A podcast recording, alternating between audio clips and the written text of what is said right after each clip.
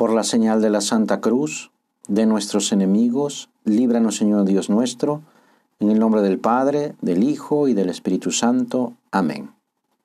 Señor mío y Dios mío, creo firmemente que estás aquí, que me ves, que me oyes.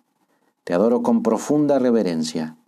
Te pido perdón de mis pecados y gracia para hacer con fruto este rato de oración. Madre mía Inmaculada, San José mi Padre y Señor, Ángel de mi guarda, interceded por mí. Estas semanas hemos oído y aprendido lo importante que es protegerse para evitar el contagio de esta tan tremenda enfermedad. Vamos en primer lugar a seguir pidiendo al Señor que esta pandemia termine lo más pronto posible. También vamos a pedir al Señor por las personas que están enfermas y por sus familias, para que este sufrimiento se vuelva en más unión entre todos y también para que cada uno nos vayamos acercando más a Jesús, nuestro Salvador, y el único que nos puede dar paz y consuelo verdadero. Sabemos que es muy importante cuidarse para evitar contagios por medio de medidas muy concretas como el evitar salir de casa, etcétera, todo eso lo que las autoridades están indicando hacer. Una de estas indicaciones es usar el tapabocas que evita el que me contagie y el contagiar si es que quizás sin saberlo sea yo portador de alguna enfermedad. Me protege y protege a los demás de las enfermedades. Pues así como hemos aprendido a proteger el cuerpo de contraer enfermedades, es muy importante también proteger nuestra alma que también puede enfermarse de un virus terrible y peligroso, el pecado. Enfermedad que también puede ser contagiosa, ¿eh? Enfermedad que nos hace sufrir muchas veces más que cualquier enfermedad física. ¿Sabes cómo cuidar tu alma de las enfermedades del pecado? ¿Procuras vivir normas de prudencia para que no entre el pecado en tu alma? Hay muchas maneras de protegernos. Seguramente hemos escuchado muchas veces consejos sobre el tema, como también hemos visto cómo cuidarnos del contagio. Pero ninguna de estas indicaciones sirve si no las vivo. Igual pasa con nuestra alma, sirven si las usamos, no solo si las conocemos. Parece un comentario evidente, pero si nos examinamos un poco en el cuidado que tenemos con nuestra alma, quizá nos demos cuenta de que no siempre le damos la importancia que debería tener.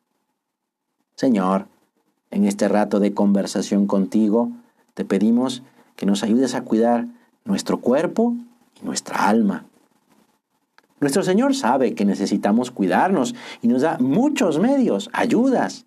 La verdad es que increíbles increíbles por lo eficaces y también por lo cercanas que son. Esas ayudas están a nuestro alcance, al alcance de nuestra mano. Si se trata de la ayuda y protección que nuestra madre nos da, pues incluso sin darnos cuenta.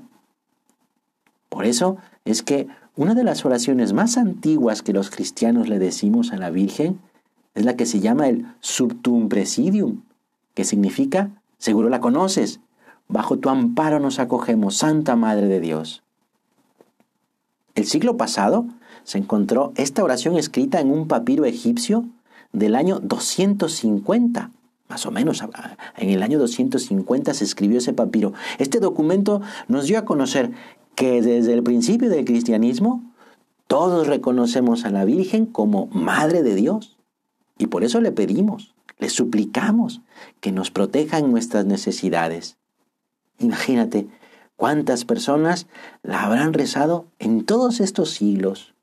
¿Y cuántas ayudas no habrá, dado, no, no habrá dado la Virgen a todos los que rezaban esta oración diciéndole Virgen gloriosa y bendita?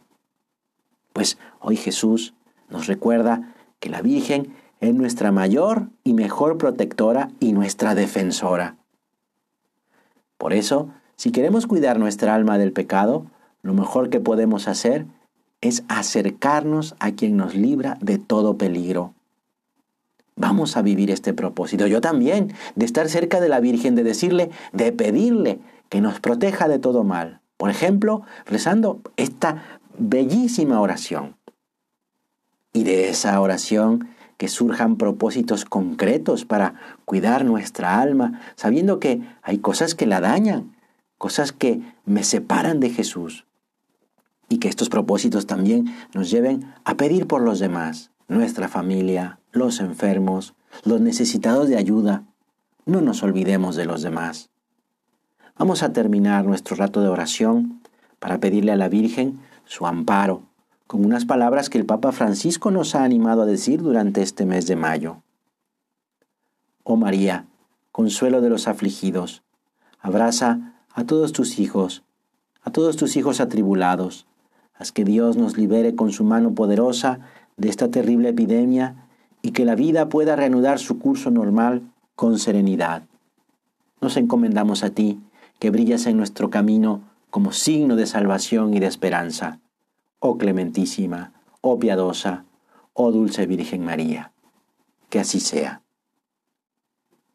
Te doy gracias, Dios mío, por los buenos propósitos, afectos e inspiraciones que me has comunicado en esta meditación.